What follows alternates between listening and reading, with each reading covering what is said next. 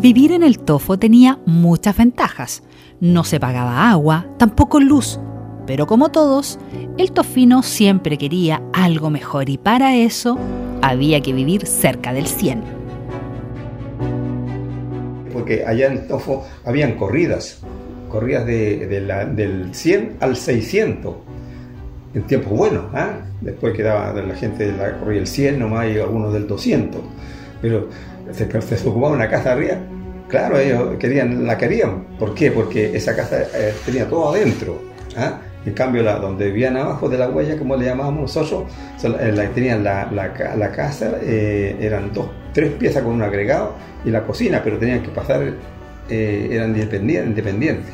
Así que, ¿cuántos se llaman? Si se levantaban en la noche, tenían que salir y pasar por el, el imperio.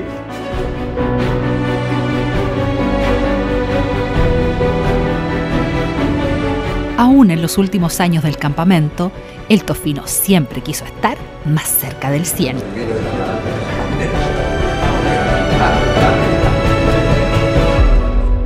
En la región donde todo comenzó, CMP y Mi Radio presentaron Memorias de Tierra Minera, una mirada a la minería regional, desde Domeico hasta hoy.